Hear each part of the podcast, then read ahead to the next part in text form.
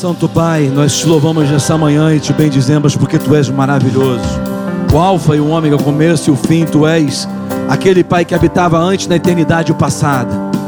Tu és perfeito porque tu habitas, Senhor, tu vives, independente de qualquer coisa, a sua existência está em si mesmo e nós te adoramos nessa manhã. Nós levantamos o teu santo nome, santificamos o nome daquele que está acima de todos, Jesus. O nome de Jesus que está acima da Covid, o nome de Jesus está acima de qualquer coisa que venha nos afrontar, doenças, todo tipo de, de afrontas desse tempo, dessa era presente. E é através do nome de Jesus que nós declaramos a falência de todos os planos contra a tua igreja, contra as pessoas nessa era. A tua igreja, como igreja, nós levantamos a voz e nós usamos a autoridade do nome que está acima de todo nome, caia por terra os inimigos de Deus, as armas forjadas, todos os planos arquitetados, todo encantamento sobre a nossa casa, não haverá encantamento, não haverá poder e eficácia, pela autoridade do nome de Jesus, e quem crê diz amém. Pai, muito obrigado pelo teu sangue sobre nós, muito obrigado pelo ministério dos anjos ao nosso redor. Eu te louvo e te agradeço porque eu sei que nos próximos minutos, pessoas que estão ouvindo essa palavra, a tua palavra, vão ser curadas do topo da cabeça à sola dos pés, curadas fisicamente, curadas emocionalmente, quebra de grilhões de libertação na mente, destruição de altivez, destruição de muros que foram feitos na mente das pessoas. Pai, vem com o teu poder agora soprar sobre nós. E quem crê, enche o peito e diz: Amém. Pode sentar, fica à vontade. Você que tem casa nos acompanhando, presta mais atenção, porque você vai precisar de mais autodisciplina para acompanhar quando você está em casa, né? É bem mais porque você acha que está sozinho aí. Mas é uma ferramenta poderosa, a internet. Nós fazemos uso de tudo que nós podemos usar para a expansão do reino que é o foco principal, né? E como que nós expandimos o reino? Nós expandimos o reino através é, é, da, quando nós ministramos a palavra do reino e as pessoas creem com o coração, confessa com a tua boca, as pessoas recebem a Jesus como Senhor, ou seja, como dono, e elas passam a integrar o reino e o reino vai se expandindo, não é verdade? Por isso a importância de você estar sempre doando financeiramente no reino de Deus, porque sem dinheiro nesse mundo ninguém faz nada. Até para você pregar o evangelho, para ter essa câmera me filmando e você está assistindo aí, precisou de dinheiro para comprar e dinheiro para manter. Ontem eu, eu entrei numa mídia social nova chamada Clubhouse. Ok? Essa mídia social nova que é só áudio, né? Primeiro inventaram uma mídia social chamada Twitter, né? Ou Twitter, ou Twitter. E esse Twitter você só escrevia, né? Aí depois inventaram uma mídia, uma mídia social chamada Instagram, né? Aí que é uma mídia que você só vê, né? Agora escreve. Agora inventaram uma outra mídia social chamada Clubhouse. Muita gente nem conhece, que é só áudio, como se fosse um rádio, todo mundo debatendo assuntos, falando coisas, né? Eu já participei já só de, como ouvinte, mas ontem eu entrei numa lá, só porque eu achei o título interessante. E eu, eu, na verdade eu achei o título incoerente, né? Meio. Mas o título era o seguinte: e se tirar o dinheiro da igreja? Pessoas que defendem, né? Essa coisa de é, por, por causa dos escândalos, muitas pessoas ficam pensando que a igreja não precisa de muito dinheiro, a igreja tem que pensar em outras coisas. Meus amigos, você não faz nada sem dinheiro, ok? Nesse mundo, né? Então, ah, por causa desse título, eu entrei lá e a pessoa me conhecia, me convidou para falar. O grande erro dele foi esse, né? Me convidar para falar. Eu, eu mesmo me interrompi. O problema é que estava todo mundo mudo, ninguém falava nada, às vezes dava uhul, ou então glória. Mas ficava todo mundo ouvindo, né? E a primeira coisa que eu percebi foi o seguinte: olha, se você tirar o dinheiro da igreja, tem uma pessoa que vai gostar muito, né? Que é o próprio diabo, né? Vai amar. Você tirar, deixar a igreja sem dinheiro, porque fica, a torna ineficaz, né? Você com muito dinheiro, você é eficaz, né? Até mesmo se você for fazer alguma coisa errada, você é eficaz naquilo com muito dinheiro. E eu estava ministrando com vocês, domingo passado foi muito bom. Quem estava aqui domingo passado pela manhã? Foi uma benção, né, irmãos? Nós falamos sobre o teste da fome.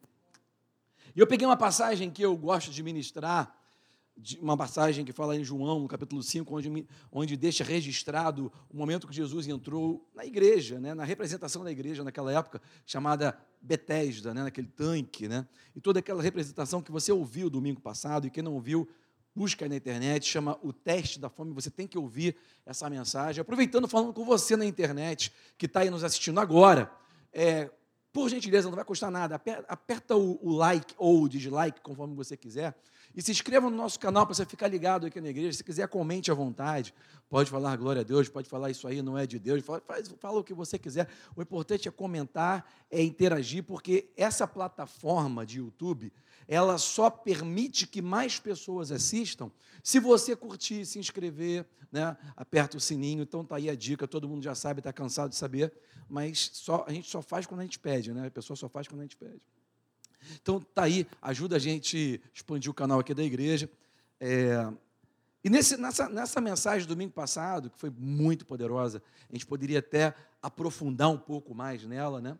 Mas o, é, a gente está terminando essa série aí do fim dos tempos, né?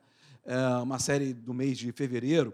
E eu quero terminar aqui com algo muito peculiar, muito significativo, muito importante para a nossa é, é, caminhada. Nós sabemos que, de, de acordo com a Bíblia, nós não nós não, a nossa guerra não é contra inimigos de carne e osso. É proibido para um cristão ter inimigo de carne e osso. Ou seja, o seu inimigo não é a sua esposa, não é seu marido, tá? O seu inimigo não é o seu patrão, nem a sua concorrência, ok? Quem, é, quem são os nossos inimigos? O apóstolo Paulo deixa claro, né? São, são potestades e principados que guerreiam contra a gente no, na esfera espiritual. Eu vou, eu vou esclarecer algumas coisas muito importantes para a gente hoje então, é, eu vou ser bem rápido, a gente vai fazer aqui a Santa Ceia, mas eu quero te dar aqui alguma munição para você ter, porque muitas vezes nós caímos em falácias, né? É, como nós falamos domingo passado, no meio daquela mensagem, eu, eu, eu destaquei o fato de que aquele homem paralítico dentro da igreja, ok? Estava com a vida paralisada, mesmo indo à igreja, e, e tem muita gente assim. Ele estava paralisado por quê? Porque ele estava preso a uma superstição né, que estava envolvendo a crendice de um movimento de um anjo num tanque, ok? Isso fica, fica óbvio quando você lê até historicamente a Bíblia, porque você percebe que mesmo naquela passagem, o próprio Jesus não menciona e não fala, nem quando ele menciona aquilo, Jesus, Jesus nem respondeu acerca daquilo.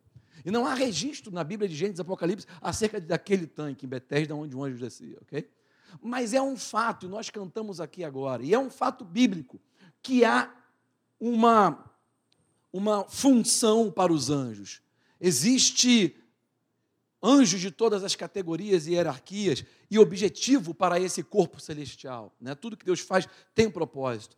Então, embora aquilo possa ter sido baseado em superstição, o fato é que os anjos estão aqui agora ao nosso redor, acampados com um objetivo, e eu quero mostrar para vocês hoje, dar ferramentas hoje, para você não ficar preso em superstições, mas você realmente entender e usar a ministração dos anjos.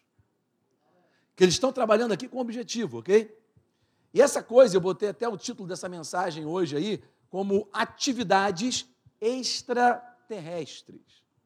E por que, que eu botei o nome de atividades extraterrestres? Porque o ser humano, ele é fascinado por vida superior. Todo filme de Hollywood que bota Alien dá certo. É sucesso e bilheteria, né? Você está com um filmezinho ruim, está com Alien ali que dá tudo certo, né?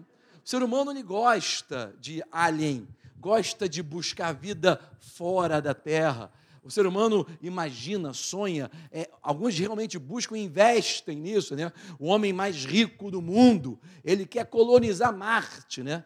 Ele quer, ele quer, é, é, ele tem uma empresa chamada SpaceX e ele está buscando as coisas lá no, fora da Terra, extraterrestres, né? Então, quando tem reportagens sobre Alien, você vê no jornal, você para para ver. A mitologia você conhece, tem mitologia de vários povos que vieram antes de nós que falam sobre seres, né? É, é filmes, fotos, livros. O homem ele é atraído por isso. E por que, que o homem é atraído por isso? Por que, que o homem deseja achar vida fora da terra? Por que, que o homem deseja é, é, é, achar essas coisas extraterrestres? Tem pessoas que juram de pé junto, né? Que já viram Alien e com certeza devem ter visto. E essa atividade, o que, que é isso?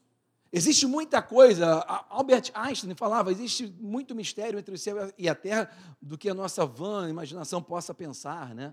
Então perceba que existe, eu vou desmiuçar com vocês algumas coisas, eu não vou fazer uma palavra assim como fosse uma pregação hoje de manhã, eu vou fazer mais uma palavra de ensino, ok? Eu vou te dar algumas referências, certo? É, a gente tem aí, desde a década de 80, isso ficou muito famoso pela televisão, aquela palavra UFO, UFO, né? Já viu essa palavra? UFO, que é uma palavra em inglês que significa ET, né? Ah, um, um disco voador é UFO, né? É OVNI, né? Tudo isso são, são é, terminologias, é, são acrônimos da língua inglesa, ok? É, esse acrônimo da língua inglesa chamada UFO, literalmente significa Unidentified Flying Objects. Unidentified, unidentified Flying Objects, ou seja, objetos que voam não identificados. UFO, ok? E isso ficou muito famoso ao longo das décadas, né? É, hoje eu quero falar com vocês sobre o IFO. IFO em inglês seria Identifying Flying Objects. Rafael e, e, Yuri e Suzane, o pessoal que fala inglês, já está entendendo. Objetos que voam e que são identificados e são extraterrestres, ok? Toda atividade angelical é uma atividade extraterrestre na Terra, ok? Na verdade, até nós somos extraterrestres, né? Só você olhar para a cara do seu vizinho. Né? Lembra daquele filme Here Comes the Man in Black, Man in Black. Todo mundo, aquele filme Men in Black mostra é, ETs dentro de homens, né? Mas na verdade o fato é o seguinte: é, a Bíblia diz que nós viemos de Deus. Deus não está na terra. Jesus falou: ore assim, Pai nosso que estás nos. É um outro planeta. Apóstolo Paulo fala que é o terceiro céu, ok? É um terceiro ambiente, certo?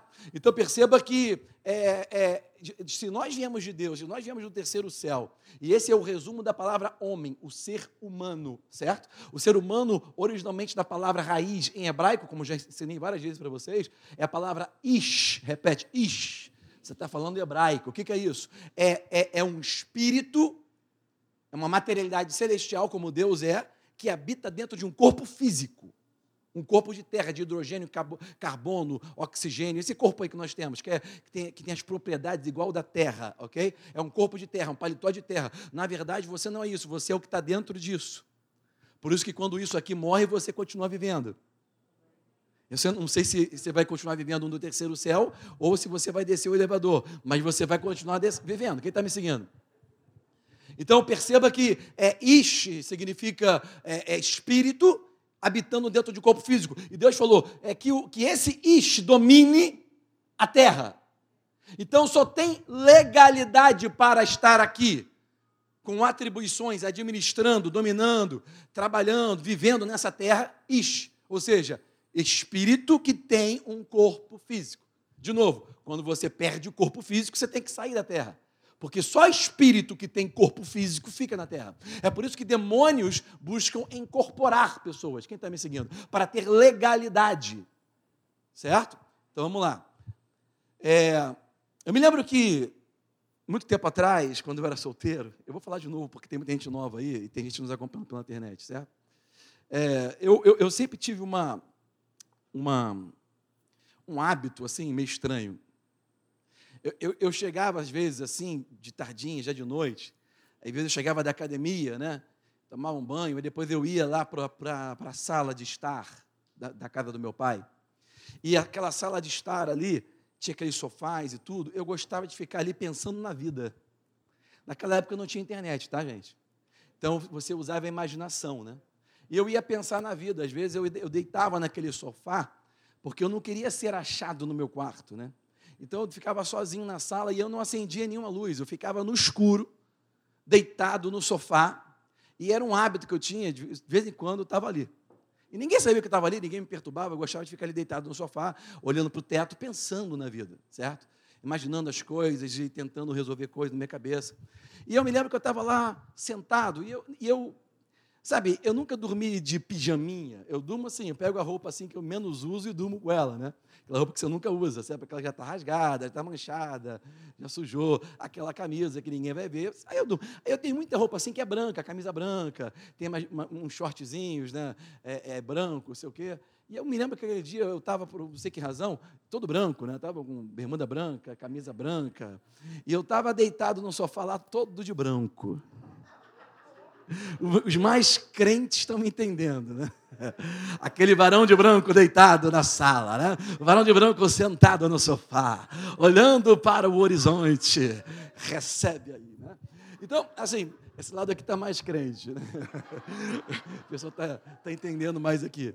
Eu vou ficar mais para cá. Então, assim, eu me lembro que naquele dia, na, de noite, na escuridão, no breu, tinha aquele horizonte que eu morava em Niterói, você viu o Rio de Janeiro inteirinho aceso lá embaixo, era lindo aquela visão, né? Aí eu ficava sentado olhando, eu não estava pensando em nada, estava com a caixa vazia, só imaginando, né? É, tranquilo. Aí, de repente, a minha mãe, ela sempre foi assim, minha mãe, ela gosta, acho que até hoje ela é assim, ela, ela gosta, diante de dormir, fechar a casa, apagar as luzes, fechar a cortina, fechar a porta, fecha todas as vezes. Sabe a pessoa que fecha, que fecha a, a, a, a porta uma vez só? Ela fecha todas as vezes, vira todas as vezes a chave até quebrar. É. Meu pai deixa tudo aberto, minha mãe fecha tudo. Acho que a Rafaela assim também, fecha. Às vezes eu vou, eu vou, vou abrir a porta, não está aberta. Eu giro não está aberta. Pô, mas quem fechou essa porta? Né? Fica girando mil vezes. Né? A minha mãe também é assim, ela vai, e na minha casa, lá onde eu morava, no, no bairro de São Francisco, lá em Niterói, né? É, é, era uma casa de rua. a gente, naquela época, não, tinha, não era nem casa de condomínio. Então, a minha mãe tinha um muro grande, etc., bonita, mas a minha mãe fechava tanto. E aquela porta, eu me lembro que a porta da sala, ela tinha a fechadura da chave, e embaixo tinha uma fechadura de um trinco. Então é muita fechadura, né? Aí vai e fecha, traque, traque, traque, traque. Engraçado que eu estava sentado no, na escuridão do breu ali, da, lá na, sentado no sofá de branco, e eu estava deitado no sofá, tá vendo como é que ela lembra? E, e o impacto foi muito forte, eu marquei a vida. eu estava deitado no sofá, todo de branco, e pensando na vida. engraçado que ela veio, e era comum, eu já sabia que ela fazia isso. Ela veio, lá, normal dela, pá, anda assim. Aí vai lá, aí traque, traque, traque, trum, trum, trum. E tinha aquela cortina antigamente, que era aquela cortina que fazia assim, comprida, reta, que fazia assim, aí você abria ela toda, fechava ela toda assim, lembra? Tinha que pegar a cordinha, ela vinha, como é que fala? Uma grande persiana, aquela persiana grande, né, que ficava na, na vertical, fazia fechar de um tecido assim. Aí, e, e, era grande a janela, porque aquela parede toda era de vidro, né? era toda janela né? na sala. Né? Então ela ficava lá até fechar tudo e depois a outra cordinha para fechar assim. Né? E eu vi, aí eu estava deitado, e eu vi que ela adentrou ali no meu território, e ela, quando chegou naquele lugar, ela, e ela não percebeu que eu estava ali. Eu estou aqui deitado e eu também não falei nada, porque eu, na minha cabeça eu pensei assim: ela vai fazer o ritual noturno e vai voltar para o quarto. E eu vou ficar aqui na boa, não vai mudar nada na minha vida, certo? Então estou lá deitado, ela traque, traque, traque, traque, traque, tique, tique, tique, tique, tique, aí foi, e quando estava chegando ali a cortina, mais ou menos na altura onde eu estava deitado aqui no sofá, ela parou. Só que ela não parou e saiu, ela parou e ficou paralisada. Ela congelou, sabe quando você brinca de estátua? Estátua! Ela estava lá pensando, depois ela. Eu estou lá deitado, vendo ela fazer aquilo, mas eu estava olhando, mas eu estava vendo, mas não estava olhando, estava ali parado, só pensando. Ah, mas eu percebi que ela parou. Aí eu comecei a olhar para ela melhor, assim, falei assim, será que ela. Será que deu algum problema, né? Se, se deu um piripaque, deu um tilt, né? Deu, está dando um ataque, não sei. Ela parou, ficou paralisada. Aí eu fiquei olhando perto assim. Aí eu levantei, cheguei perto dela, aí ela ficou. Aí eu fui todo de branco, né? Fui chegando assim, perto dela, e falei, mãe, você tá bem? Aí ela, ai, meu Deus do céu, ai, eu pensei que era um anjo, eu pensei, eu estava pensando que era um anjo, ela estava lá paradinha, para se o anjo não via ela, ela acabava de fechar rapidinho e ir embora, porque ela queria, ela fantasiou de, de, de cortina, sei lá, ficou parada, né, na porta. Quando eu fui falar, o varão falou com ela, aí que ela ah, soltou o ar. Pelo amor de Deus. Né? A gente, essas aparições, essas coisas. Quando a gente fala de anjo, né, tem uma A gente tem uma tendência, não sei por que a gente tem essa tendência. O ser humano tem a tendência de idolatrar anjo, né? De, de, de, de mistificar isso. Por isso que você cria tanta, é, é, você cria tanta superstição na igreja. Porque aqueles seres que estão aqui para nos ajudar a ministrar sobre a nossa vida e trabalhar em nosso favor, de repente é idolatrado por muita gente, né? E se você vê, tu paralisa. Se você vê, tu fica, se você não fica sem resposta. Lá em casa eu tenho uma coisa engraçada. Eu casei e, e namoro, gente. O namoro, você que está namorando e é livre ainda, não foi preso. O namoro é para você conhecer a pessoa. Namoro é para conhecer a pessoa. Busquem conhecer a pessoa. Como falei domingo passado para vocês, é, você nunca conhece uma pessoa pelas ações. Ali é um ator hipócrita. Você só conhece a pessoa pelas reações ok? Quando ela faz uma coisa não dá certo, quando você pisa no calo, quando você toca na ferida, aí a reação vai mostrar que ela realmente é. Quem é casado aqui está só quietinho assim, já triste, porque não percebeu antes, ficou assim, é, agora que eu estou sabendo disso. Vai ter encontro de casais em agosto, fica tranquilo, vou fazer propaganda no final aqui, em Búzios, no resort, ok? Está acabando as vagas, mas ainda tem algumas aí, você também de fora quiser fazer, participar, vai ser bom pra caramba, ainda tem chance para você. O fato é que o namoro serve para isso, para você conhecer a pessoa. E eu namorei Rebeca dois anos antes de casar com ela. Foi o máximo que eu namorei alguém na minha vida, né? Então eu casei logo. Então o fato foi que no nosso casamento foi uma maravilha. A gente era, nós éramos né, pessoas maduras, né? E, e logo, quando a gente casou, passou luz de mel onde? Na Disneylândia. A gente era muito maduro, né, gente? A gente. A Rebeca tinha acabado de fazer 20, eu estava com os meus 20, 23, me achava já um homem, já 23, né? E assim, a gente casou novo e foi para Disney brincar, né? Brincava de noite, de manhã, era uma maravilha, benção, né? Quem está me entendendo? Os casados estão lembrando dessa época? Essa época era benção, irmão, né? Tudo, não tinha dinheiro, só se quer amar. Sempre profeta Timaia. Na brincadeira, não tem cemitério. Pois é, era verdade isso, né? Isso era verdade, né, Nascimento? Você lembra daquele aquele passado distante? Então, realmente, é, eu, eu, eu, casei, né, e, e, muitos anos atrás, e, e, e, eu tive, assim, depois que você casa, mesmo você aproveitando o namoro para conhecer a pessoa, mas depois que você casa, e gente, deixa eu falar uma coisa aqui, eu estou sentindo de falar, está no meu livro, isso, quem não leu ainda meu último livro que eu lancei, Bem-vindo ao Novo Você, compra pela Amazon. Se você está no Rio de Janeiro, vem fazer uma visita, compra aqui na igreja. Ainda tem livros aqui. É fantástico. Trata sobre relacionamento, pérolas para o resto da sua vida, ok? Para diversas fases da vida. Seu relacionamento com você mesmo, você com Deus, no casamento, namoro, divórcio, várias. Tem várias coisas que você tem que aprender ali que estão demais. O fato é que é, eu, eu menciono rapidamente até a função do, do, sexual, né, do relacionamento, né? A função sexual do relacionamento dos casais, né? Quando, quando você casa, para que, que serve isso? Não é só para procriar. Deus ele faz, tem um propósito muito maior para isso, né? O sexo, na verdade, a relação sexual entre marido e mulher, é, é, é deixa a pessoa é, é, como se fosse uma anestesia. É verdade, mentira? A pessoa está brigando, né? Tem até uma música aí famosa que fala: de dia a gente briga mas à noite a gente se ama. Como é que é? Porque. Não tem essa música? Porque de dia a gente briga, mas à noite a gente. Cara, brigar e depois fazer as pazes no casamento é uma maravilha, né, irmão? Vem aquela coisa, aquela onda, né? Como uma onda no mar. E depois daquela, daquela união, né? E você fala aquela união, vamos dizer assim, corporal, é, é, é, fica todo mundo bem. Tem a música em inglês que fala sexual healing, sexual healing me. O é, que, que, é isso? É, é, existe, Deus ele criou o sexo no casamento para quê? Exatamente para trazer uma cura entre o casal ali. Brigou muito e resolve. É, é, é como se fosse uma anestesia. Quem está me entendendo? Aí aquela briga que você brigava com ela, sabe o que é? é? Você brigava o tempo todo. De repente, depois do ato, você ficou como? Anestesiadão. De boa, a mulher também ria à toa fica todo mundo mais feliz, né, irmão? Os demônios saem, fica tudo bem. Verdade, os casados estão rindo, né? Os casados estão lembrando, estão, os casados já estão planejando em suas mentes já aqui a saída da a resposta. Isso é verdade. Para que, que, por que, que nós pregamos de acordo com a Bíblia que você não deve praticar esse ato fora do casamento? Principalmente se você estiver namorando alguém. Por que você não deve praticar isso? Porque se você estiver namorando alguém e o namoro serve para você conhecer, se você anestesiar antes do casamento, tu não vai ver nada. Tu vai ficar anestesiado, vai ficar bobo, vai ficar todo bobo, não vai ver, não vai ver as faltas, os erros da pessoa. Aí depois vai casar e vai abrir o olho e vai assim, ué, esse era diferente. Não é que era diferente, nem ele era diferente. É que você estava anestesiado, você não via nada, maluco.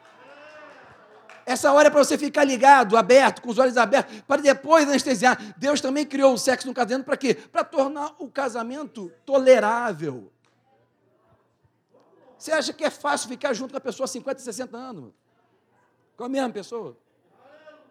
Por isso que Deus fez, não é só para procriar, não, porque você teve filho para caramba, mas você continua fazendo, por quê? Anestesia. Todo mundo anestesiado de boa. Aí você gasta anestesia antes do casamento. Chega no casamento, a anestesia não, não pega mais. Não faz mais efeito. Você gasta anestesia fora do casamento. O que acontece? Você vai para o casamento, não tem mais anestesia, você já gastou fora, e agora? Você fica de bem lá fora e briga aqui dentro. Vai viver assim. Então a culpa não é do cônjuge, a culpa é sua, irmão. Você tem que saber onde gastar a tua anestesia. Esse é o segredo do casamento. Aprende a casar, aprende a usar anestesia no lugar certo. Tá me entendendo, irmão? Pega a anestesia, pega a senha, irmão. Pega a senha. É simples as coisas, está na Bíblia. É simples. Usa anestesia no lugar certo. Fica de boa, Deus quer você dopadão. Casado, casado é para ficar dopado. Porque se tu ficar muito ligado, tu vai brigar. Deus não quer você brigando porque você é imperfeito, ela é imperfeita, são duas pessoas disfuncionais vivendo junto, não tem jeito. Não adianta pedir, orando a Deus para Deus mudar o marido, nem marido mudar a esposa, não vai mudar. A pessoa tem que anestesiar para mudar. Irmão. Ah, deixa por, deixa por encontro de casais. Chega, chega, tá bom. A palhinha, né, irmão? Tem muita gente que precisa ouvir isso aí, que não vai no encontro, vem para o encontro. Vem para o encontro. O ser humano, ele, ele mistifica. O ser humano gosta de criar superstições, e dentro da igreja está cheia. Tem mitologia grega dentro da igreja. Tem pastores ensinando mitologia grega. Já que a gente está falando de casais, de relacionamento amoroso ou, ou relacionamento é, entre gêneros é, diferentes, deixa eu te falar, porque é o único relacionamento de casal que eu conheço, ou que eu posso é, entender, é, Existe uma mitologia grega, já falei diversas vezes com vocês aqui, para o benefício de quem nunca ouviu, que diz o seguinte: que tem há muito tempo atrás, milhares de anos, é, um, um, um, o ser humano, de acordo com essa mitologia grega, ok? Ele não era como nós somos, ele era. Se você já viu essa imagem em algum lugar, um homem de braço e pernas abertas assim. Ele tem quatro braços, dois aqui, dois aqui e quatro pernas. Já viu essa imagem assim? É a mais baseada nessa mitologia grega, ok? Que dizia que originalmente o homem era completo, e quando ele era completo, entende que toda a mitologia grega, nórdica, dos povos antigos, milenares, orientais, todas elas buscam a Deus e arranham na superfície da verdade, tentando encontrar o Pai, tentando encontrar o Filho, ok? Mas só tem um caminho, né? É, é, e, e, esse caminho chama-se Jesus, correto? E, e, tem muitas pessoas que defendem a ideia de que todos os caminhos levam a Deus, e não levam. Estava falando para meu filho ontem, para o Luquinhas, é, que é assim, por exemplo, eu moro no endereço tal. Eu pego, vou escrever no papel. Você quer ir lá na minha casa? Quero, vou, vou anotar meu endereço. Eu moro na rua tal, número tal, no bairro tal, aqui no estado tal. Toma meu endereço. Aí você pega meu endereço aqui no Rio de Janeiro, vai pegar Rio Santos e vai lá para uma direção em São Paulo. Aí você vai falar assim: não, por que, que você está indo para lá? Estou indo para casa de Altomir, mas Altomir não mora aqui, Altomir mora lá, na Barra da Tijuca, no Rio de Janeiro. Por que, que você está indo para São Paulo? Não, porque eu acredito que todos os caminhos levam à casa do Altomir. Mas, camarada, o cara escreveu no papel, está escrito. O endereço dele é essa rua aqui, na Barra da Tijuca, no Rio de Janeiro. Esse não é o caminho. Não, mas eu creio que eu vou pegar esse caminho aqui em direção à Bahia e eu vou chegar na casa de Altomir. Não vai. Já está escrito o endereço do céu, chama-se Jesus. Não adianta pegar outro caminho que tu não vai chegar lá, meu amigo. Deus já te deu a coordenada, o GPS, correto não? E a mitologia grega, que muitas vezes está implantada na igreja, do homem com quatro braços, diz o seguinte: que o homem, originalmente, ele tinha esses braços todos, igual uma aranha, perna e tudo, um monte de perna. Por quê? Porque ele era completo, dois em um, e que ele um dia ele brigou com um deus lá qualquer daqueles gregos, porque os gregos tinham deus para tudo, né? Aí brigou com um deus lá qualquer, e esse, esse deus desceu com a espadinha dele, né, aquele, aquele lightsaber, né? Desceu assim, zau! Cortou aquele homem no meio. Aí separou o homem, ok? Aí o homem agora, ele ficou com, como nós somos agora, dois braços e duas pernas. E, e a sua outra parte, a sua outra metade, ficou também com dois braços e duas pernas. Ok? E ele amaldiçoou o homem para que o homem corra durante toda a sua vida buscando, em algum lugar do mundo, a sua alma gêmea, a sua cara metade. E você pensa, e na igreja até hoje é pregado, a igreja cristã, que Deus tem uma pessoa só para você. Como se tivesse nascido predestinado, uma pessoa que é a sua cara metade, que quando juntar tudo vai dar certo na sua vida. Sabe aquela história? Se fosse para ser, ia ser. Desculpa esfarrapada para quem não quer trabalhar o relacionamento. Se é para ser, tu vai fazer acontecer. Não vai cair na tua cabeça de paraquedas. Não existe mulher perfeita. Se tu vai casar pensando que vai fazer outra pessoa, vai, vai, que aquela pessoa vai te fazer feliz, tu é um candidato para o divórcio. O teu marido, a tua esposa, o futuro marido, a futura esposa, não é a pessoa que vai te fazer feliz. Quem vai te fazer feliz, sabe quem é? É você mesmo. É você mesmo. E porque você tem o Espírito Santo de Deus dentro de você, você tem uma capacidade superior à tua, a ficar feliz mesmo quando tu está deprimido, a trocar de força, de alegria, porque a alegria do Senhor é a sua força. Não é a sua própria alegria, é uma alegria que não está baseada nas condições exteriores nem no que está acontecendo ao nosso redor. Eu sou obrigado a usar máscara, não porque ela te defende de alguma coisa. As máscaras coloridas não vão evitar de vírus entrar, vírus sair, vírus passar. Nem, nem poeira que é, que é muito maior do que vírus entra, sai toda hora na nossa vista, do nariz, todo lugar, da orelha, ok? E a gente convive com todo tipo de forma viral nesse mundo. Esse é mais uma. E esse que é muito que é uma propaganda, o COVID-19, ele só é poderoso porque ele tem uma assessoria de marketing boa. Porque é um vírus que tem 99% de recuperação. Tem vírus muito pior, muito mais letais, que ninguém nem fala nada. Então, esse, porque tem uma, tem uma, uma, uma grande assessoria de imprensa, ele se torna grande poderoso. É mentira. Você pode até pegar Covid e vai ficar bom. Aliás, nessa igreja aqui, ninguém morreu de Covid. Desde fevereiro, janeiro do, do ano passado. Ninguém, até pessoas que passaram por situações que complicaram devido a outras comorbidades, ficaram curadas e estão aqui hoje. Pode dar testemunho. Pessoas que foram para a CTI, que levantaram, ok? Porque além de nós não acreditarmos no poder da Covid, nós acreditamos no poder da autoridade, do nome, que está acima da Covid. Ou os cristãos hoje ficaram todos, esqueceram do nome. Nós só usamos máscaras aqui devido é, à conjuntura social dessas, desses governadores e prefeitos. Por isso que eu abençoo, como minha mãe fala, pastor Rosane, eu taco benção taca, taca a benção. Ela fala, ela abençoa a pessoa que eu estivesse batendo, eu taco a benção nele. Taca a benção, taca a benção nos seus inimigos, né? Então você tem que pegar, tem que pegar essa visão aí. Taca a benção no governador, taca a benção no prefeito, né? Taca, para ele ter coragem de parar com essa besteira, de sair dessa politicamente correta, dessa propaganda. É claro que eles têm interesse financeiro por trás, mas o fato é que o ser humano ele acredita tanto nisso que essas mitologias estão até dentro da igreja. Por isso, eu quero trazer para vocês é, um pouco do ensino da doutrina dos anjos. Para você não ficar muito místico, né? aquele místico gospel, certo? Que vê o varão de branco.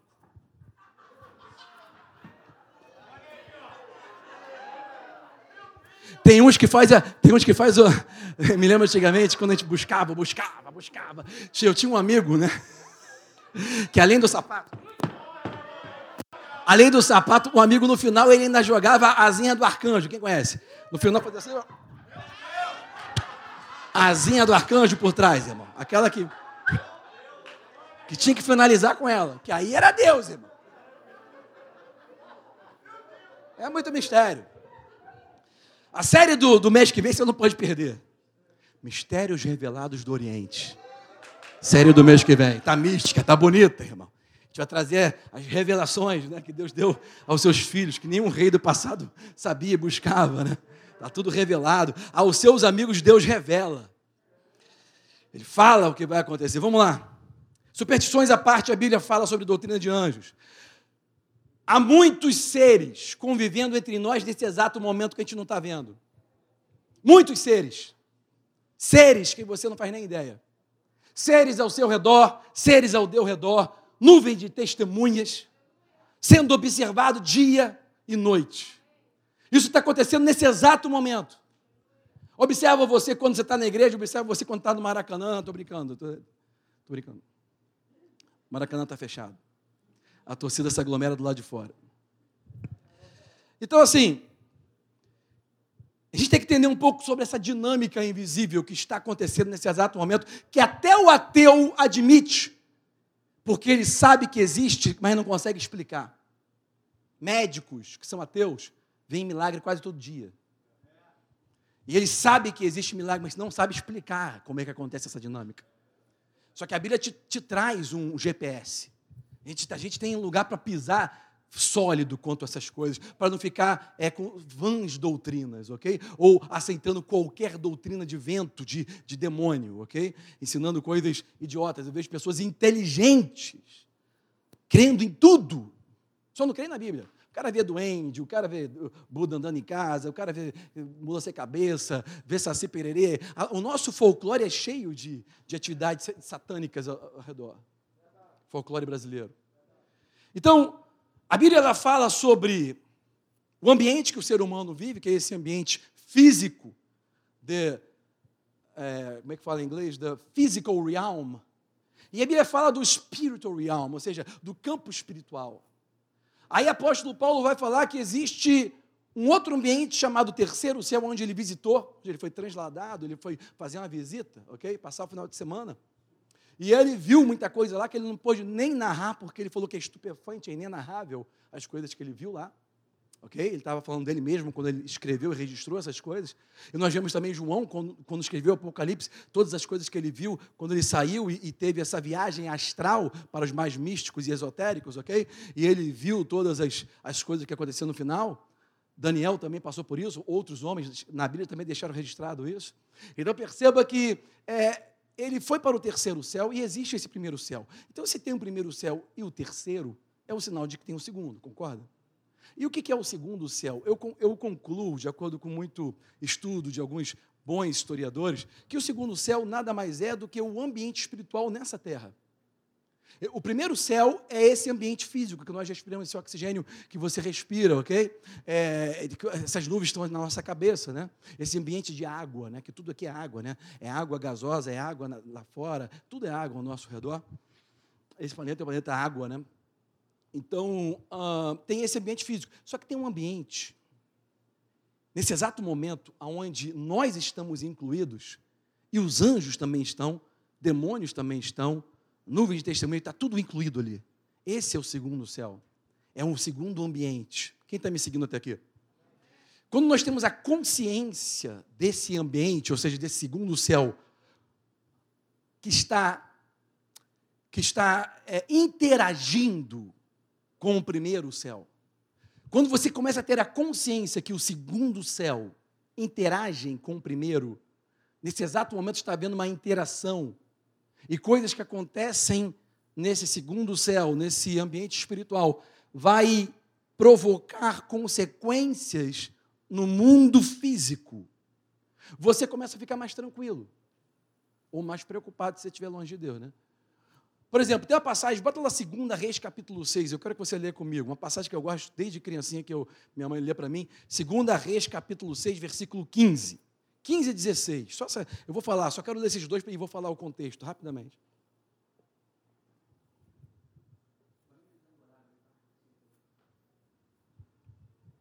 Bota aqui na tela para o pessoal poder ler também. Está lá no Velho Testamento, no livro de Segunda Reis. É fácil achar. Segunda Reis está logo depois de Primeira Reis. Você vai achar rapidinho. Segunda Reis, capítulo 6, versículo 15. Eu mandei para o pessoal do Creire, vê aí no versículo 15 e 16. É uma passagem que relata o momento dessa, dessa interação, ok? A interação do segundo céu com o primeiro céu essa passagem ela deixa registrada é, uma característica de como a consciência, ok, do seu convívio com o mundo espiritual pode trazer uma tranquilidade quando você estiver passando por um momento difícil. Olha só. E o moço do homem de Deus, o rapaz que trabalhava para o profeta Eliseu, se levantou muito cedo, né?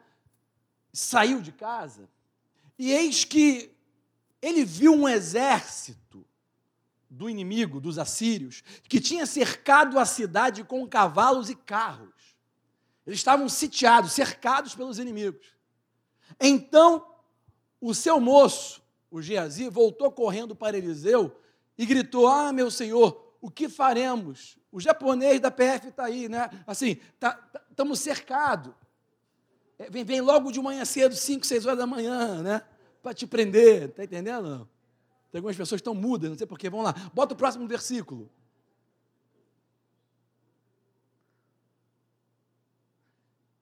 Respondeu Eliseu, e é, quando começa com a resposta dizendo não temas, é Deus, irmão. É a própria natureza de Deus, ok? Sempre quando você enfrentar um problema, a primeira coisa que você tem que falar, não tem medo disso, não, não tenha medo. Recebeu uma má notícia, fala para você mesmo, fala para a pessoa que está ao seu lado, não tenha medo. Fala para você diversas vezes, para você mesmo acreditar no que você está falando, não tenha medo. Foi isso que Eliseu falou para Geazi: estou cercado, não tem para onde correr, o bicho pegou. Se correr, o bicho pega, se ficar, né? É, aí ele fala: não tenha medo. Aí ele vai falar uma coisa ali agora, que é característica de uma tranquilidade que só nasce na consciência de pessoas que estão interagindo com o segundo céu, que tem é, uma convivência, que não vai somente, não tem essa, essa convivência só domingo na igreja. Quem está me seguindo? É um cara que diariamente anda com a consciência ligado com esse segundo céu interagindo com o segundo céu. Ele fala assim: olha, não tenha medo. Por quê? Porque mais são os que estão conosco do que os que estão com eles. Bota o próximo versículo, só para o pessoal aqui, estou vendo que o pessoal nem, nem conhece essa passagem é o 17. De repente a gente vai ler até o 18, vamos ver aqui. Aí Eliseu ora e pede ao Senhor: Senhor, eu te peço para que tu abras os olhos, os olhos do rapaz, para que ele veja. E o Senhor abriu os olhos do moço. E ele viu. E eis que o monte onde eles estavam, estavam cheios de cavalo e carros de fogo ao redor de Eliseu. Sabe, existe uma realidade do segundo céu ao nosso redor você só se desespera porque tu não está vendo ela. Você só fica com medo porque tu não está vendo ela. Se você tivesse vendo, tivesse consciência dessa realidade, você ficaria tranquilo. Pai, muito obrigado pelos seus espíritos ministradores que estão acampados ao meu redor, com espadas desembanhadas flamejantes como fogo. Hum, hum, hum. O meu, o meu, o meu, uma das minhas inspirações que você conhece, né, da fé, chamado Smith Wigglesworth, um inglês, que nasceu em 1858, morreu em 47. Esse inglês, ele, ele, ele tinha tanta interação com, com o segundo céu. Ele sempre saía de casa e ele falava assim: acenda as espadas flamejantes ao meu redor, me tornando invisível aos olhos dos meus inimigos. Que base bíblica é essa? Deus, quando expulsou Adão e Eva do Éden, daquele ambiente que dava direto para o céu, né? Aquele contato, Deus ele colocou um querubim ao redor de uma árvore da vida. Essa árvore que, que, que traz frutos, que gera vida, né? A famosa mitologia daquela coisa do rejuvenescer, né? Essa é tudo bíblico. Essa árvore da, da vida, onde Deus plantou no Oriente, está lá até hoje. E com toda a tecnologia, com um, 8 bilhões de pessoas no mundo, ninguém acha. Por quê? Porque tem um, querubim até hoje ao redor dela com uma espada flamejante de fogo. E ninguém consegue enxergar, ninguém consegue detectar infravermelho, luz noturna, ninguém consegue, luz negra, nada a ver aquilo. A tecnologia é muito mais avançada. Usa essa tecnologia. Eliseu usou essa tecnologia. Essa passagem é tão fantástica, porque é, quando chegou esse exército para pegar ele, os anjos cegaram mas cegaram de uma maneira que eles continuaram vendo, só que eles olhavam para Eliseu e não viam que Eliseu era Eliseu. E conversaram com Eliseu como se fosse outra pessoa. E, e Eliseu levou eles exatamente de frente para o rei dele, junto com o exército dele, deixou eles numa emboscada, depois falou assim: pode mandar voltar à vista. Quando abriu, ah, Eliseu, o que você está fazendo aqui? Você está entendendo até onde você pode ir? O que você pode usar? O poder, quando você lê no Velho Testamento, primeira e segunda reis, a respeito de Elias e Eliseu, era o homem, através do ministério de profeta do passado, tocando em poder adâmico. O mesmo poder que Jesus veio restaurar a igreja. A igreja que eu falo são as pessoas que nasceram através dele que vão entrar no reino, porque no reino, Deus criou o reino, Deus deu para o homem o reino, para Adão, para usufruir. E Adão originalmente tinha muito poder. A pessoa chama de. Essa, essa, essa, essa, essa ideia, essa teoria falida, que é aceita academicamente, de um homem que era cristão e se desviou da igreja, se desviou do evangelho, chamado Charles Darwin. Um inglês cristão que se desviou, ele e o pai dele, que queria provocar uma, uma, uma, uma dor de barriga no, no, no, cristianismo naquela época. Aí veio aqui no Brasil, passou na Patagônia, viu lá as, as larvinhas virando borboleta, aí escreveu, está vendo, tudo, tudo na vida é assim, as espécies vão evoluindo. Aí escreveu um livrinho falando que as espécies evoluem. Aí todo mundo que era revoltado com a igreja né, é, é, começou a aceitar aquilo. Hoje, academicamente, é aceito como se fosse verdade uma teoria que é muito mais recente do que a Bíblia, que falam que é teoria. Agora, se a teoria de, de, de Charles Darwin ela é verdade, eu prefiro ficar com uma teoria muito anterior, que se prova por si mesma, e as pessoas até hoje acreditam com muito maior número e com testificações e exemplos né, de pessoas que têm testemunhos para contar. Tá? E na verdade diz a história que Darwin eh, ele morreu arrependido, dizendo que a Bíblia era verdade, mas eu não posso afirmar isso. O fato é que quando nós começamos a ter consciência do segundo céu, da atividade extraterrestre nessa terra, das atividades angelicais. Escuta, por que eu estou trazendo isso hoje? Porque eu creio que nesses últimos tempos nós vamos ver mais atividades angelicais do que antes. Se você lê no passado atividades angelicais acontecendo, fica preparado, eu vou te dar algumas ferramentas aqui agora para você entender que Deus ele vai usar mais os seus ministros, as suas flamas, as suas as chamas de fogo ao nosso redor, com um propósito. Os anjos não estão aqui a passeio. Né? Os anjos não estão indo para lá e para cá, em todo lugar, descendo do altar. Não, o anjo não está a passeio. Anjo vem com um propósito. Ele trabalha com ordem. Vamos ver aqui uma coisa. Tem uma coisa interessante, está lá em Mateus 18, 10. Esse, essa passagem de Mateus 18, 10, se quiser colocar, pode colocar aí. É que eu peguei muitos versículos, você não vai precisar colocar todos, não, tá? Eu vou falando, o pessoal aí na internet vai acompanhando depois, vai vendo lá se está escrito mesmo. Faço questão que você veja. É, vede, não desprezeis algum desses pequeninos. Não, não desprezem crianças, não desprezem infantes, infantos, né, que fala, né? Porque eu vos digo que os seus anjos nos céus sempre veem a face do seu Pai que está nos céus. O que, que Jesus quis dizer nessa passagem? Deus está falando aqui nessa passagem, deixou claro que infanto, é, crianças, bebês, são protegidos por Deus. Há consequências que acontecem com pessoas que abusam de crianças. Há consequência de pessoas que abusam de crianças, porque os anjos que vão até a face de Deus estão aqui para protegê-las também. Até crianças abortadas, Deus protege. Vem e toma e leva. Está tudo sendo registrado para a eternidade. Quem está me seguindo? É claro que existe aborto natural, quando a mulher perde naturalmente, isso é outra coisa. Mesmo assim, tem anjos que vêm protegendo. Anjos que estão na face de Deus. Então, deixa uma mensagem clara para os pedófilos que estão nos assistindo aí, ou você que tem algum tipo de tentação nesse sentido. É demônio, é Satanás, repreende o nome de Jesus, chuta que é capeta, amém? Essa coisa, não, não. É, é, John Wesley, um grande homem de Deus, falava no passado: você não pode impedir que um passarinho voe sobre a sua cabeça, mas você pode sim impedir que esse passarinho faça ninho na tua cabeça.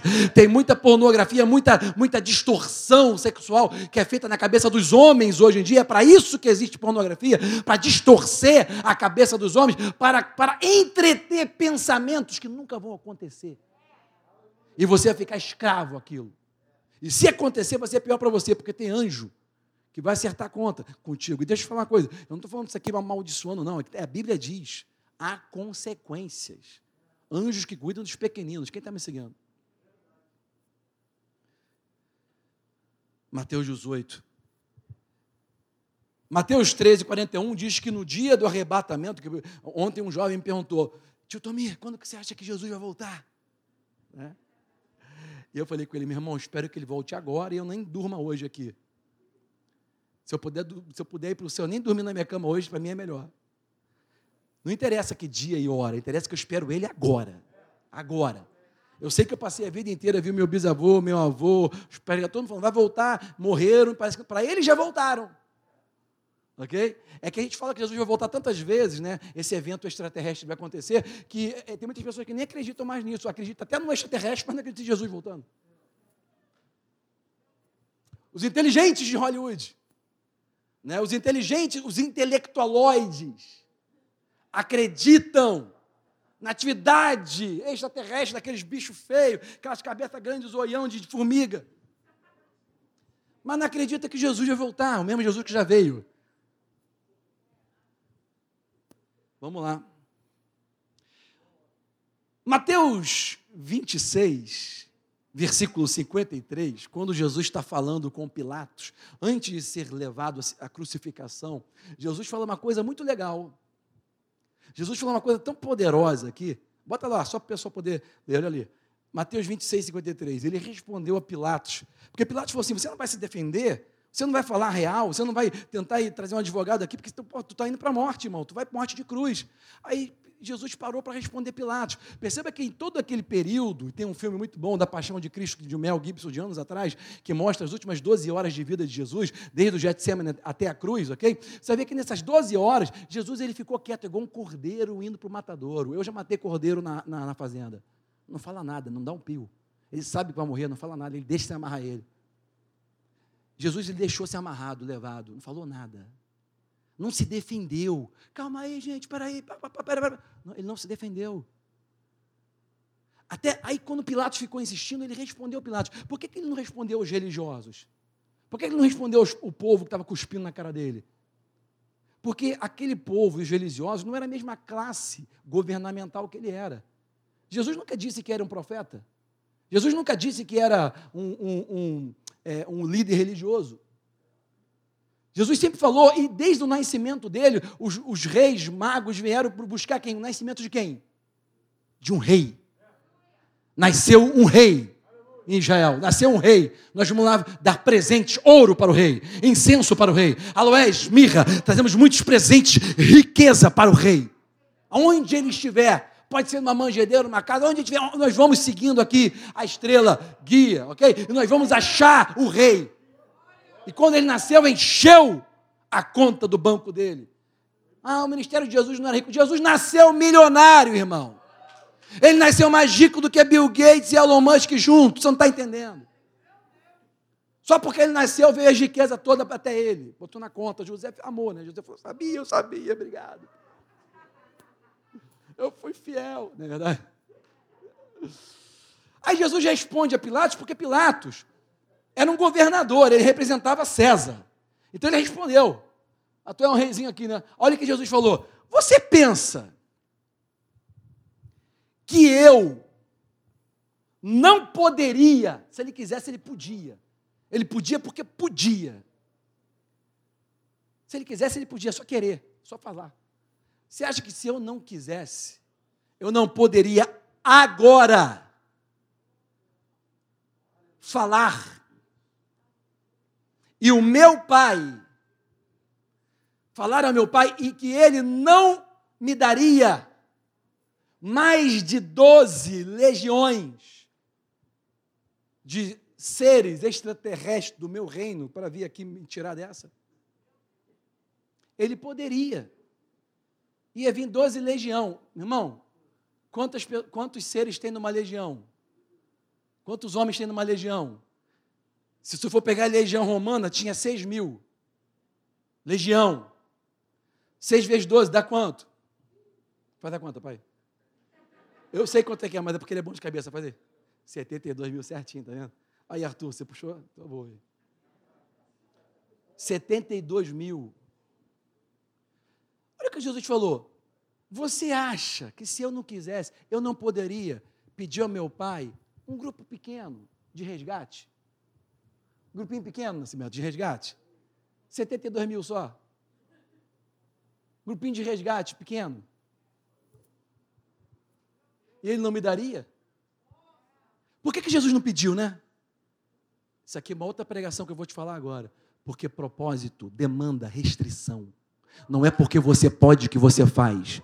Você não faz porque você pode. Você não faz porque tem um propósito maior para ser cumprido.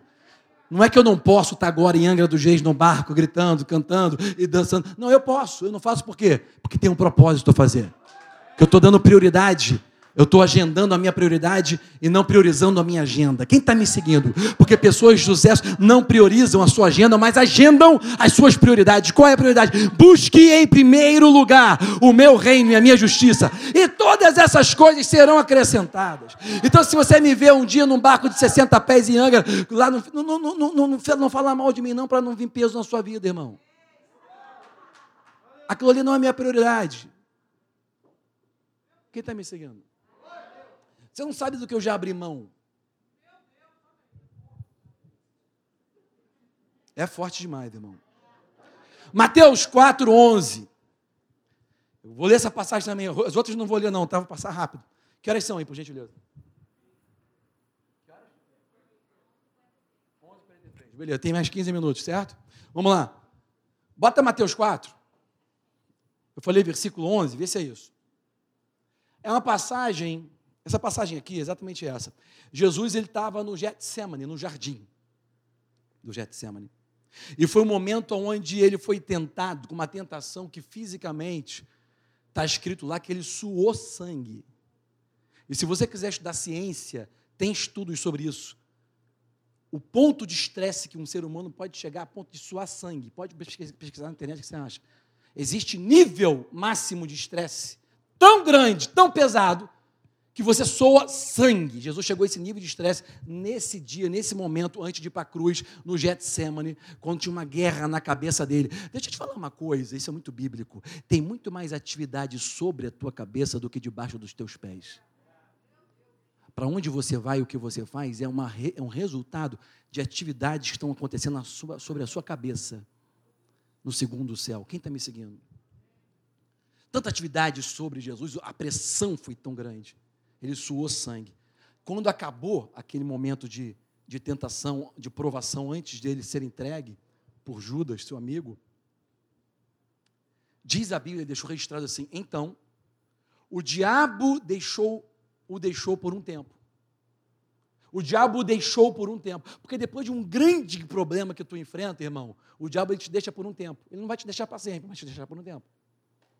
Porque enquanto você estiver nessa terra, vai ter diabo batendo na porta. Quem está me seguindo? Lembra que a amassadura, a, a, a maçaneta está do lado de dentro. Você sobe para ele se você quiser. Mas ele bate na porta. Quem está me seguindo? Vamos lá. O diabo deixou por um tempo.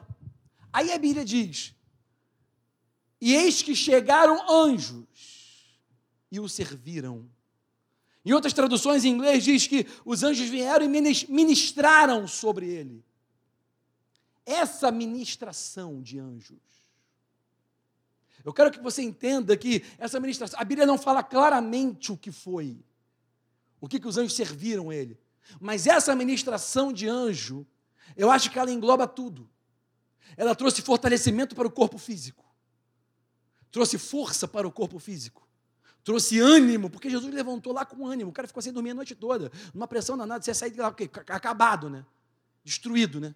Mas ele se levantou forte ainda, por quê? Porque ele nascer ele ia ser, ele ia ser totalmente chicoteado, a sua carne ia ser despedaçada, e ele ainda, ainda ia ter que ter força para carregar aquela cruz pesada de madeira, todo arrebentado, rasgado, porque o chicote dos romanos, ele gostava, romano é bicho que gostava de bater, né?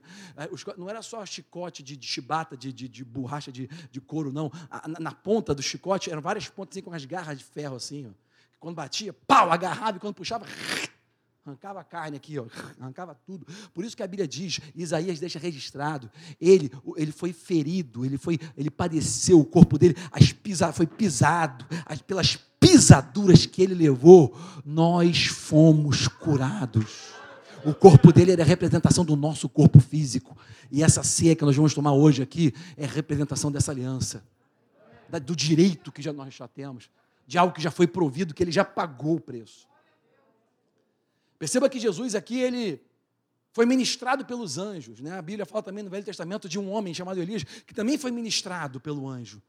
E o anjo cozinhou uma comida para ele, ele comeu aquilo, cozinhou de novo, ele comeu aquilo, e ele correu, correu 40 dias e 40 noites correndo. Você não consegue correr nem 4 minutos. Como correr 40 dias, pastor? Ministração celestial. Eu quero que você abra os seus olhos para as realidades das atividades extraterrestres dos céus na terra.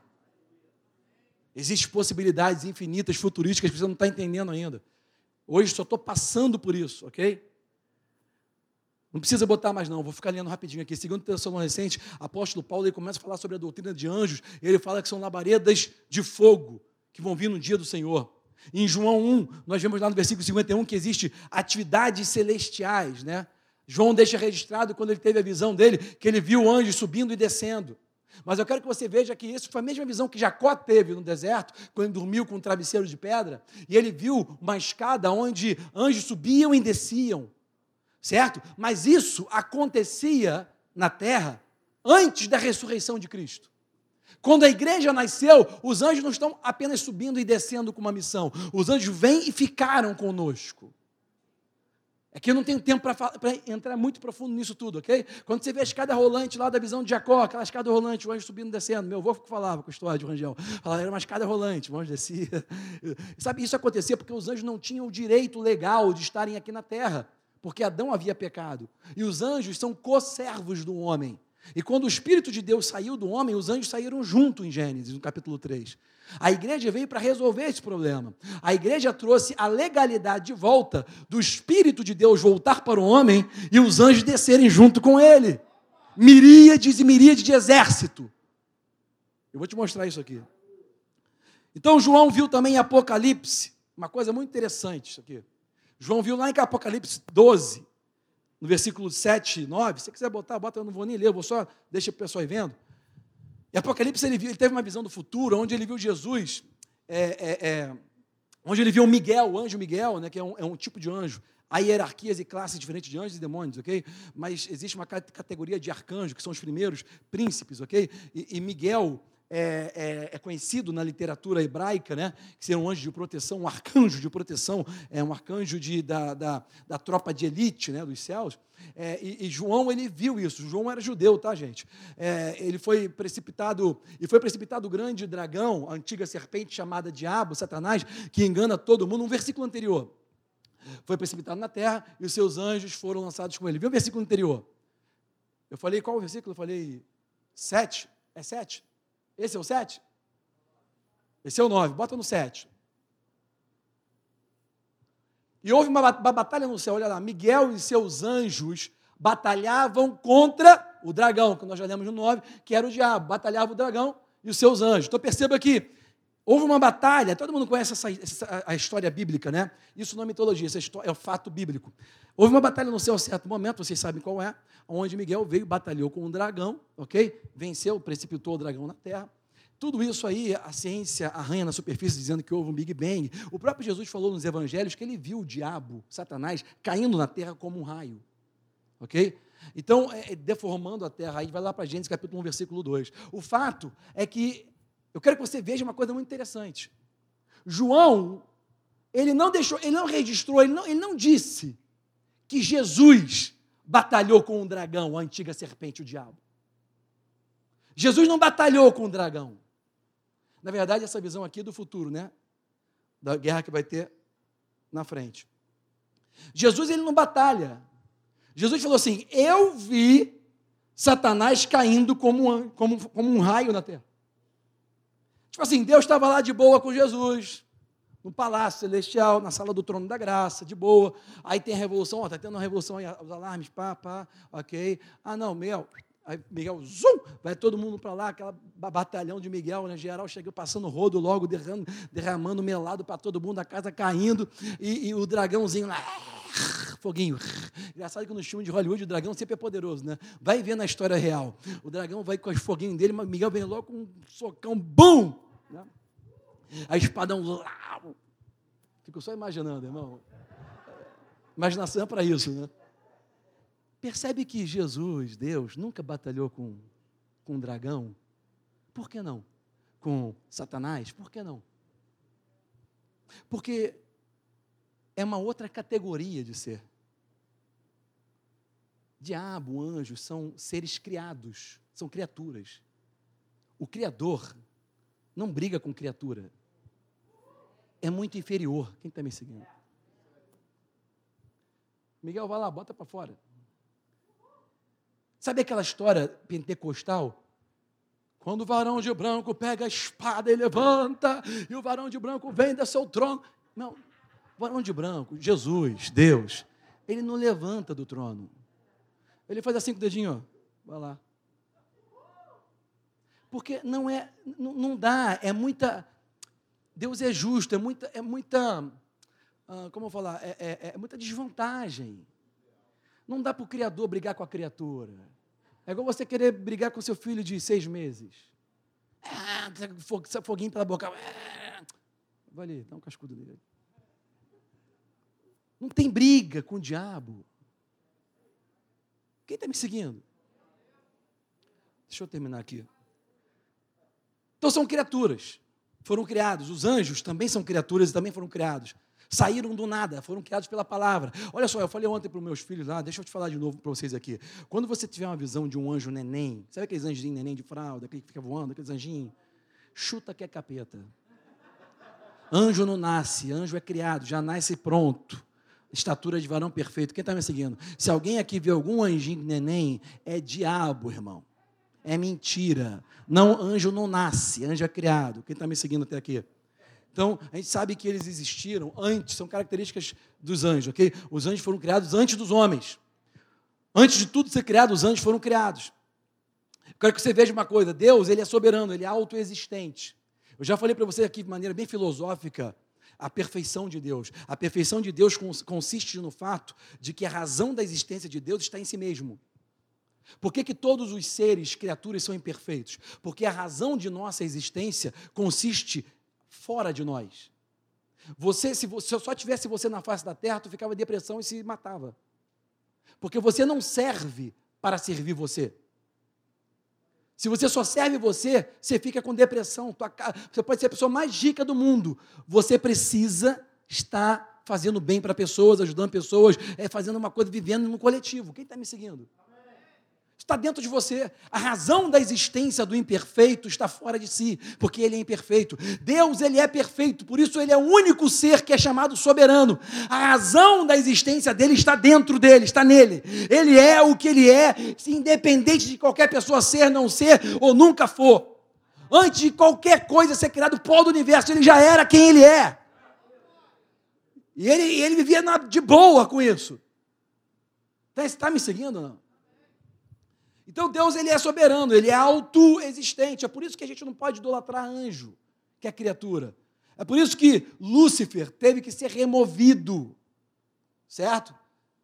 Existe uma passagem em Colossenses capítulo 2 que fala a respeito de culto aos anjos. E Paulo está falando isso para a igreja. Pessoas ficam cultuando anjos. Isso é altamente antibíblico. Eu sei que minha mãe ali, ela parou com medo ali, você vai ver um anjo. Deixa eu te falar uma coisa, eu, eu não acabei de falar. Quando eu casei com a Rebeca, eu vou acabar agora, tem mais cinco minutos. Eu, quando casei com a Rebeca, eu, eu, eu, eu, a gente teve um namoro de dois anos, né? Depois a gente casou e, e a gente foi brincar lá na Disney. E depois a gente voltou para a vida real, né? Porque a lua de mel é uma, uma grande anestesia geral. Aí você volta para a vida real, começa, né? E a gente teve que morar três meses na casa do meu pai, porque a minha casinha de madeira lá, meu cubículozinho, estava construindo ainda. Certo? Aí depois a gente se mudou, teve uma infestação de cupim, a gente todo feliz tacando balde de água, passando rodo nos cupim todos, que era tudo de madeira. Aquelas casinhas pré-fabricadas, você acorda? Que eu construí numa pirambeira. Aí e eu e Rebeca felizão, porque não estava nem aí. Estava eu e Rebeca felizão lá, beleza. Aí vamos começar aquela, aquela, aquele, aquele, é, aquela dinâmica de dormir junto na mesma cama, né? Hoje a gente gosta, já tem mais de 20 anos casado, a gente gosta de dormir junto. Mas no começo, irmão, ser sincero, não gostava, não. A pessoa comigo dormindo junto, está acostumado dormindo sozinho na minha, né? Dando aquela dormida maneira, né? Esticadão, maneiro. Pô, só eu que mando ali, o colchão, o colchão é meu, o lençol é meu, a coberta é minha. Depois que você cai, tu perde tudo, irmão. Pedacinho só do travesseiro, assim, de lado. Tem irmão aqui, né? Cadê o Vaz? Tem irmão aqui que dorme igual, já acostumou dormir igual a múmia, não pode mexer, né? Se mexer dá ruim, né? É, tem que, a gente vai, a gente vai, a gente vai é, é, adaptando. Né? O casamento é uma grande adaptação, verdade mentira, né? Você vai, você vai deixando de ser você para você ser outra pessoa, né? Se você continuar sendo você depois que você casou, você é um candidato ao fracasso, né? Porque o casamento é você deixar de ser você. Aquele seu você solteiro vai morrer, vai acabar, vai sumir, desaparecer, que tiver filho depois, então nunca mais você vai ser você. Você, você vai ficar lá pensando, cadê Axel Rose? Axel Rose cantava no meu passado, né? Every everybody needs a time alone. Everybody needs a time alone. Aquela musiquinha November Rain. Everybody needs a time alone. Eu, eu, achava lindo. Cadê meu time alone? Não tem mais time alone. Eu, eu entro no meu time alone para inglês é tempo sozinho. Okay? Eu entro no meu quarto. Fecho a porta. Entra uma pessoa. Eu, quem é? Quem é que está aí? A pessoa não responde. Depois de um tempo, quem é? Sou eu. Aí fecha a porta. Passou um segundo, entra outro. Quem é? Quem é? Sou eu. Fecha a porta. Aí passa mais um segundo, entra outro, se joga na cama. Pera aí, pô. Cadê Axel Rose, maluco? Axel Rose estava. Eu acreditava no que ele falou, cara. Cantava as músicas, pô. Escondido da minha mãe, mas eu cantava, pô. Everybody needs a time alone. Acaba tudo, irmão. Casamento acaba tudo. Nunca mais você vai ser você. E se você insistir ser você, vai dar tudo ruim, tu vai ser uma pessoa infeliz. Esquece.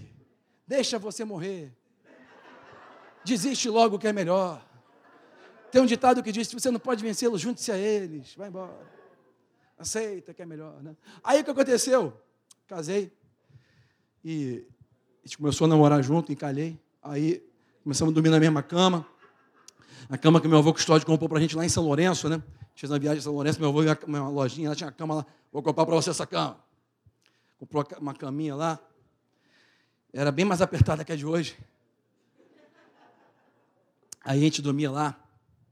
Engraçado que Rebeca, obviamente que tem coisas que no seu namoro você não vai ver. Mas Rebeca ela era uma pessoa bem espiritual, né? E Rebeca, ela, ela, ela teve um encontro com Deus com 12 anos de idade, se converteu sozinha, indo no chá da Donep, botou a roupinha dela bonitinha com a amiga, foi lá, aceitou Jesus, firmou na igreja, e até aí tudo bem. Eu via no retiro da igreja que ela era bem espiritual, mais que as outras, né? Aí eu me fazia de espiritual também. Irmão, se tu não for espiritual, não tem problema. Se faz de espiritual que tu vai ficar. Eu me fiz de espiritual por causa dela, mas acabei ficando. Quem está me entendendo? Eu sei que você não está sentindo nada, que tu não viu Deus, não sentiu nada, não teve arrepio, mas finge que teve. Que tu vai ver, a menina vai gostar de você, homem espiritual. E vai ter uma hora que você vai ter os seus encontros com Deus. O fato é que quando eu casei, eu levei um susto. Não na lua de mel, que eu acho que eu estava tão anestesiado, mas depois. Quando eu cheguei em casa, né, na vida normal, no dia a dia, teve uma noite lá, cara.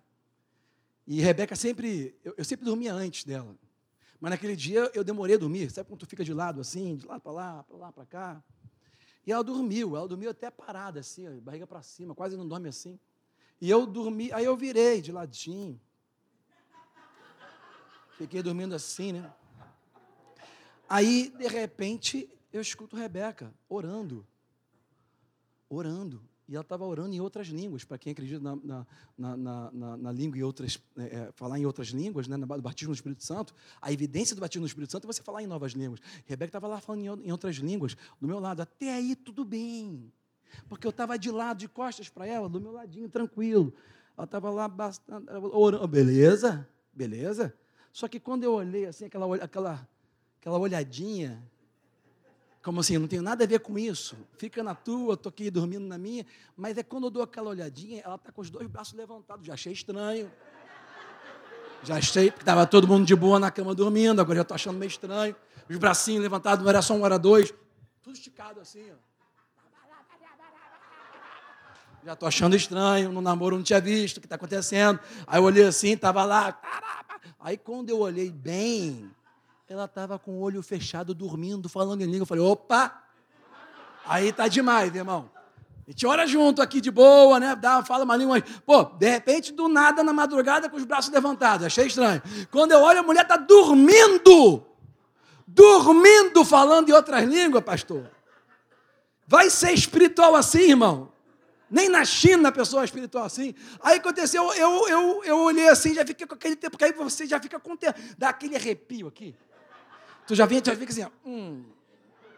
Daquela, sabe aquele arrepio que você fica assim, Deus existe, aquela coisa, uma coisa que você não sabe explicar, você assim, ah, eu pensei que fosse daquela dormida hoje, mas tá uma coisa estranha.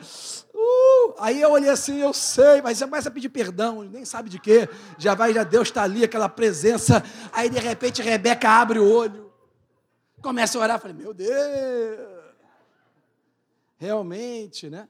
Casamento é isso, é vocês buscarem também juntos a consciência dessa atividade. É, é, é, Rebeca ela tem esse, esse dom, do, é um dos nove dons do Espírito Santo. Deixa eu falar uma coisa bem rapidinho. Ninguém tem dom, o dom é do Espírito Santo, são nove. Ele dá a quem quer, na hora que ele quer, para ser proveitoso. Existem três dons de visão. Um deles é você ter o discernimento de espíritos. E o que significa isso? É você discernir, no, no, no dicionário, significa ver. É você ver esse segundo céu, ok? É você abrir os olhos, como aconteceu com aquele moço lá de, de, de Eliseu. Ele abriu e ele viu, junto com Eliseu, aquelas carruagens. É, Deus, ele não abre o teu olho em qualquer momento, senão você vai ficar maluco. Você vai ver anjo, demônio, você vai sair correndo, igual minha mãe. Só que Rebeca tem um lance que acontece com ela, que ela de vez em quando vê uns anjos. Eu vou ser sincero, em poucas vezes na minha vida eu tive algumas visões, pouquíssimas vezes. Pouquíssimas vezes. E quando eu tive visão, tudo bem, eu vi de boa, aconteceu, mas não vi mais. A Rebeca, de vez em quando, ela, ela entra na parada. Aí, aí eu estou lá deitado, quero dormir. E eu já tenho a consciência do mundo espiritual desse segundo céu. Eu tenho o conhecimento. Aí a Rebeca vai lá, um dia ela estava lá orando, aí ela vai no quarto das crianças, né? Era quando eram mais crianças, né? Eu dormia aqui, eu dormia lá. A Rebeca, ela começou a ver anjos andando. E os anjos andavam para lá e para cá, e ela descreveu a roupa, o capacete, a roupa, anjos de guarda. E depois ela foi no quarto onde eu estava dormindo. Eu já estava dormindo. Mas ela vai lá com o olho arregalado, ligadona no espiritual, e chega, Tomi, Tominha, eu falei, o que está acontecendo? Pegando fogo, você aquele que você acorda assim desesperado, a bomba explodiu, está saindo a água da casa, o que está acontecendo? É Tomi, tem uns anjos ali no quarto das crianças, o capacete assim, a roupa é assim, um bordado. Eu quero saber de bordado a essa hora. Já estava difícil, eu consegui dormir, já estava entrando no profundo aqui de tranquilidade. Tu vem com. Aí eu nem mexi, que eu durmo de bruxo, eu fiquei, Rebeca, deixa os anjos quietos, Rebeca. Cuida da tua vida, Rebeca. Esquece esses anjos, Rebeca, eles estão trabalhando lá, tu dorme aqui, está tudo certo. Aí comecei a dormir de novo. Rebeca, dormi! Eu falei, ah, meu, os anjos estão aqui agora no nosso quarto. Rebeca, já estava, que você não estava vendo, já está todo mundo aí. Rebeca. Só que os caras não dormem, eu não posso fazer nada, eu tenho que dormir. Rebeca. Tem que acordar cedo, pelo amor de Deus. Aquela noite, sei nem se dormiu. Tem gente dormindo aqui. Meu Deus, vamos terminar isso aqui, gente. Anjos não são seres humanos. Contudo, nós sabemos que tem várias passagens na Bíblia que mostram que anjos, eles podem e têm o poder de assumir forma corpórea, materializada fisicamente de homem. Contudo, não são homens. Eles podem assumir a forma corpórea. Nós vemos isso em várias passagens na Bíblia. Tem uma passagem que, que, que, que Abraão está lá sentado tomando conta da vida dele, de repente vem três homens falar com ele. Ele percebeu que um era Deus e dois anjos. E ele não deixou embora se não, se não cozinhasse, e eles comeram. Entraram na casa, comeram. Nós vemos várias passagens na Bíblia de anjos tomando forma corpórea. É por isso que na nova aliança, no Novo Testamento, o apóstolo Paulo deixou registrado dizendo: sejam hospitaleiros, porque tem muita gente se relacionando, ajudando, dando guarida para anjo sem saber. Quando o ser humano morre, não se torna um anjo. Mesmo sendo filhinho que morreu, etc., ele não virou anjo, ele é um ser humano que foi para o céu. Anjo não é ser humano ser humano parece ser menor, porque o anjo é muito poderoso, mas é a imagem e semelhança de Deus. E a nós foi dada uma missão e um propósito, ok? Na igreja. Então perceba que é, anjos não são humanos, mas podem se materializar. Eu posso falar muito mais sobre isso, mas eu vou, eu vou terminar aqui. O que eu quero que você entenda, essa última parte aqui, ó. Vou ler aqui já uns três slides. Deve ter gente na internet que eu conheço, que não veio na igreja, que está falando, ele está demorando muito. Eu sei que você está falando isso. Eu li o teu pensamento daqui, eu sei que você sabe que eu estou falando com você.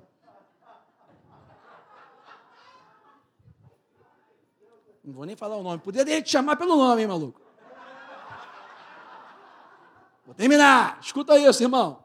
Você que fica com medinho de Covid, escuta isso. Bota Salmo 103, versículo 20, para fechar. Salmo 103. Olha o que o salmista. Cara, a Bíblia. Te, se a Bíblia fala muito sobre uma coisa, é porque Deus quer que a gente aprenda, amém, gente? Deus quer que você use, amém?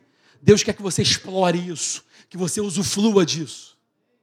Quando minha mãe ficou curada, e ela teve várias vezes o testemunho, tem vários livros que falam sobre cura divina, que ela teve hepatite C no último grau e foi desenganada para morrer.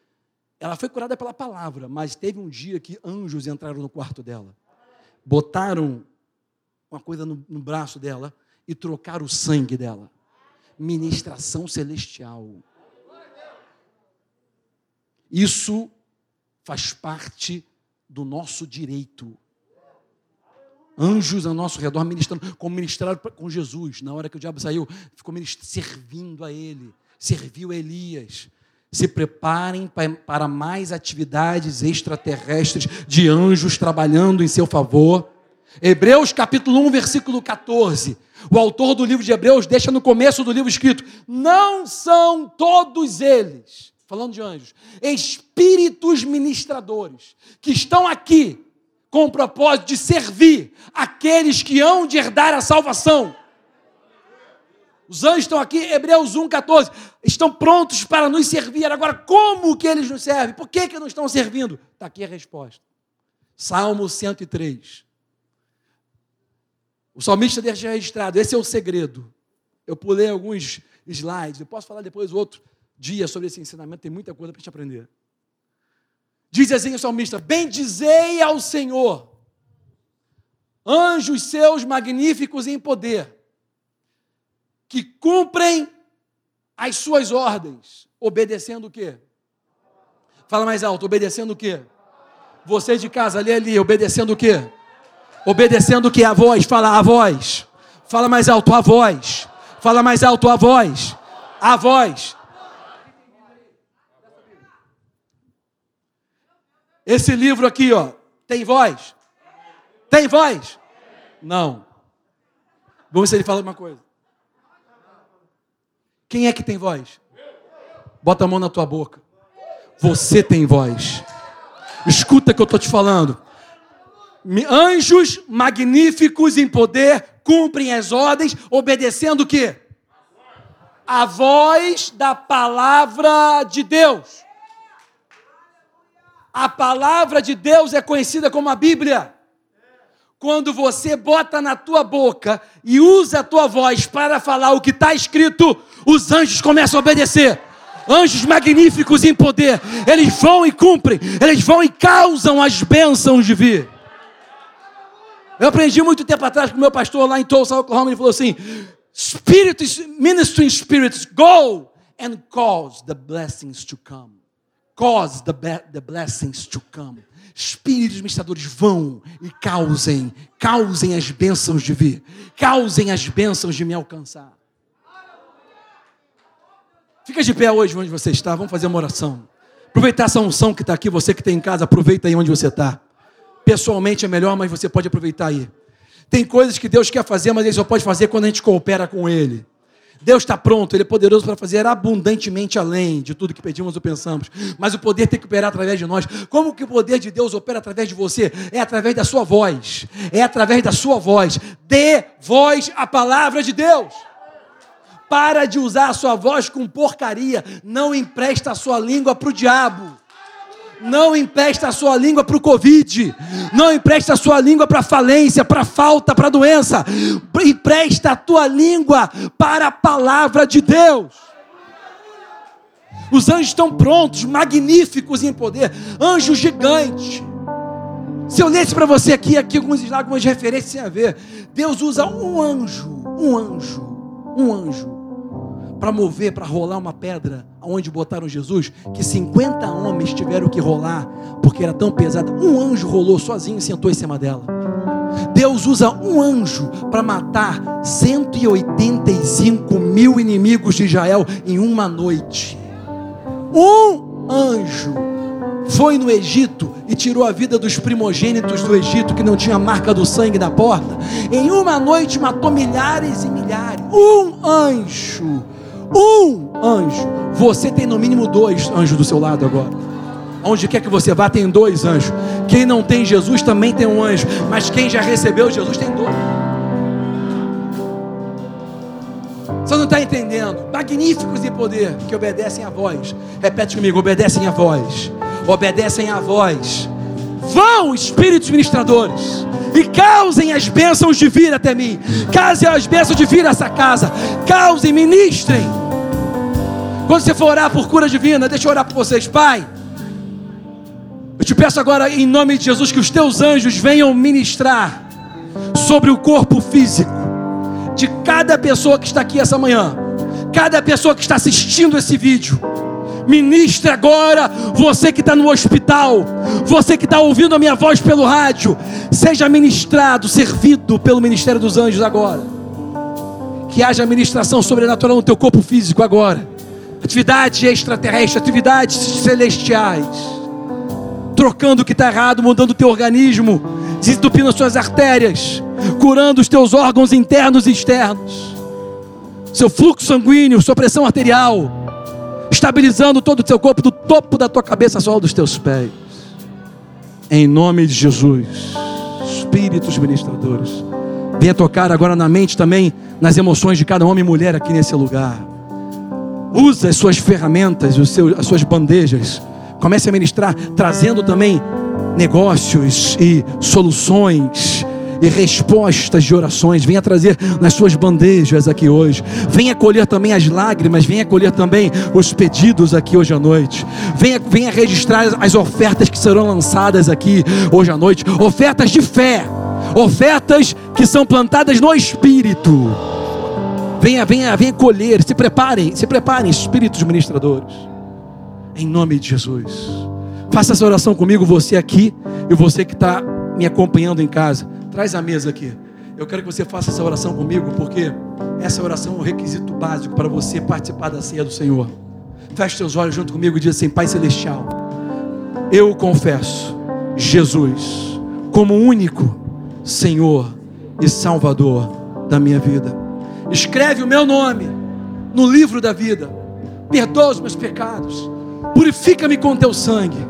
Faz de mim uma nova criação eu agora desfaço todo o trato que eu fiz com o inimigo da minha alma, até a quarta geração, e eu recebo o selo e a paz do Espírito de Deus no meu coração. Amém.